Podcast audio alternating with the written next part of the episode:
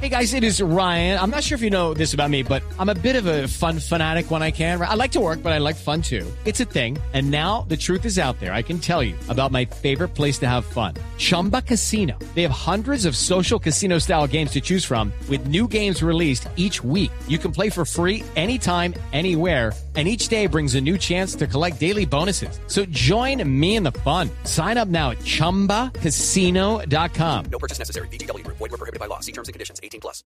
Desde hace varios meses venimos recibiendo quejas sobre el trato de las autoridades migratorias mexicanas frente a los colombianos que llegan al aeropuerto Benito Juárez de Ciudad de México y a otros destinos.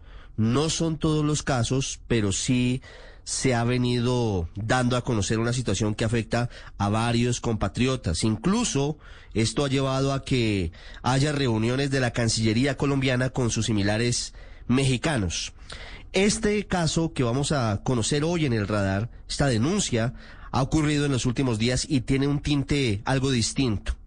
Primero porque afecta a un menor de edad y segundo porque además vincula un elemento adicional, si se quiere, y es la crisis que afronta Europa del Este con la invasión de Rusia a Ucrania. El protagonista de esta historia es Santiago Tobar, es estudiante de medicina, quien ha sido víctima y es el denunciante en este caso. Hola Santiago, bienvenido al radar, buenas tardes. Buenas tardes. ¿Qué fue lo que pasó? Eh, pues el día 26 de marzo, yo con otra menor de edad nos íbamos a ir a Rusia a estudiar. Ella iba a estudiar psicología, yo medicina. Eh, nosotros hacíamos escala en el, en el aeropuerto Benito Juárez, en Holanda, en Turquía para llegar a, Moscú. Eh, nosotros cuando llegamos al aeropuerto Benito Juárez, nos piden nuestros documentos y nos preguntan el motivo del viaje. Nosotros le decimos que nos dirigimos a Rusia por motivos de estudios. Y ahí es en donde los oficiales se quedan mirando. Y nos dijeron que si teníamos documentos que soportaran lo que nosotros estábamos diciendo.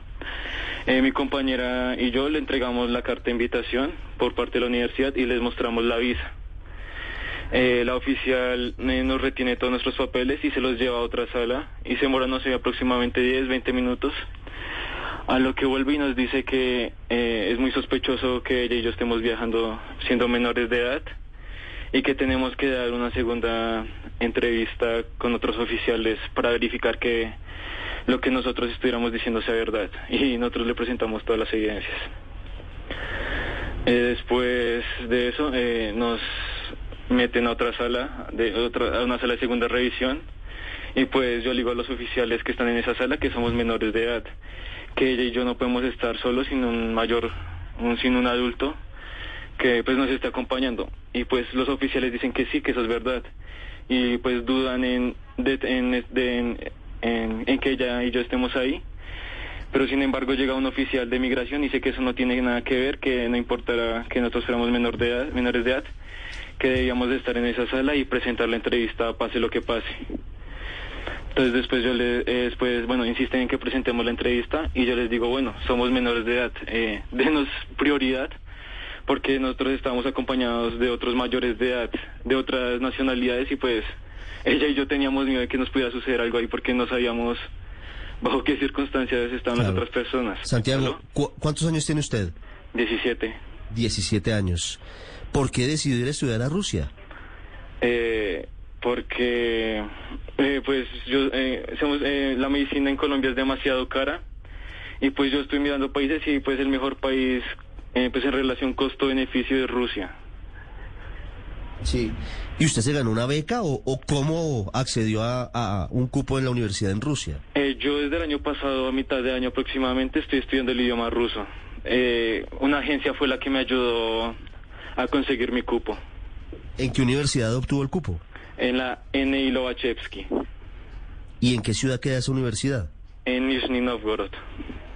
¿Queda cerca de Moscú esa ciudad? Sí, es una ciudad muy cercana a Moscú. Muy cercana a Moscú. Sigamos con la historia. ¿Ustedes fueron eh, víctimas de malos tratos, de, de golpes o de, o de Eh, sí. insultos? Nos dijeron que nosotros éramos guerrilleros y espías rusos. ¿Y quién les dijo eso y por qué? El oficial de migración, supuestamente era el jefe de todos los oficiales de migración, el nombre es Adam. Él me dijo, yo le dije que esa acusación, eh, la acusación que él hacía no tenía soporte. With the Lucky Land you can get lucky just about anywhere. This is your captain speaking. Uh, we've got clear runway and the weather's fine, but we're just going to circle up here a while and uh, get lucky. No, no, nothing like that. It's just these cash prizes add up quick. So I suggest you sit back, keep your tray table upright, and start getting lucky.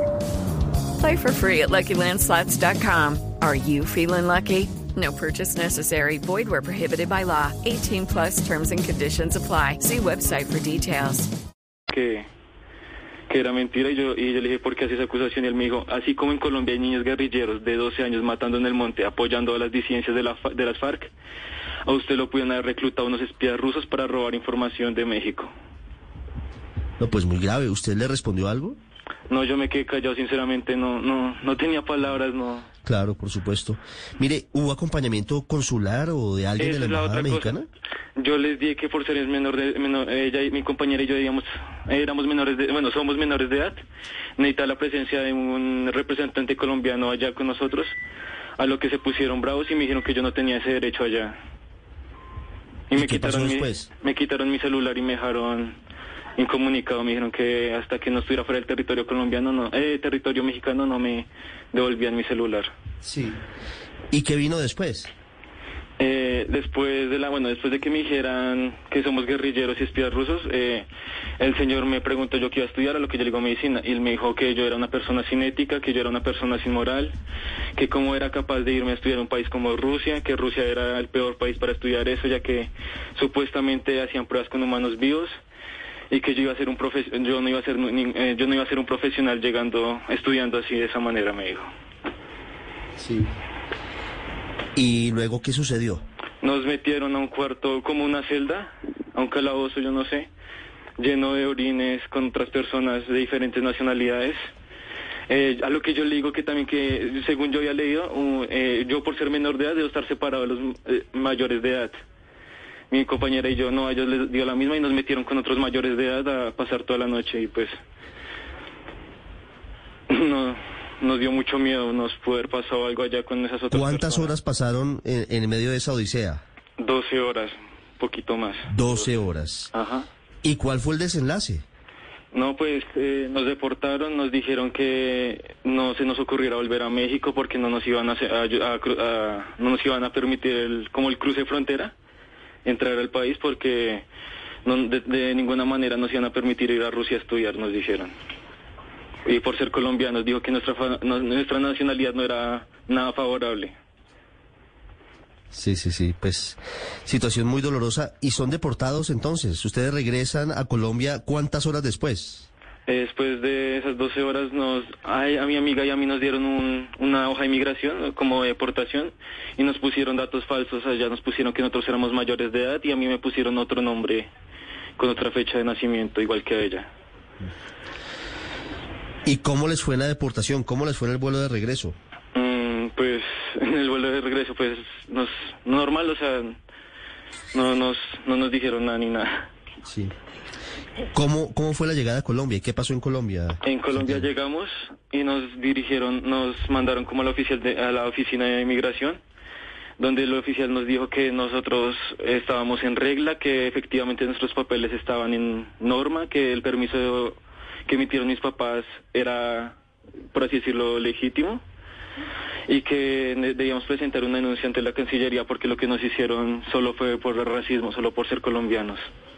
Sí, ¿Y alguien les respondió de Migración Colombia? Eh, no, no, mis- de hecho mi papá llamó a la Cancillería el día que yo y mi amiga estuvimos detenidos y nos dijeron que no, que por ser sábado, por ser fin de semana no los iban a atender.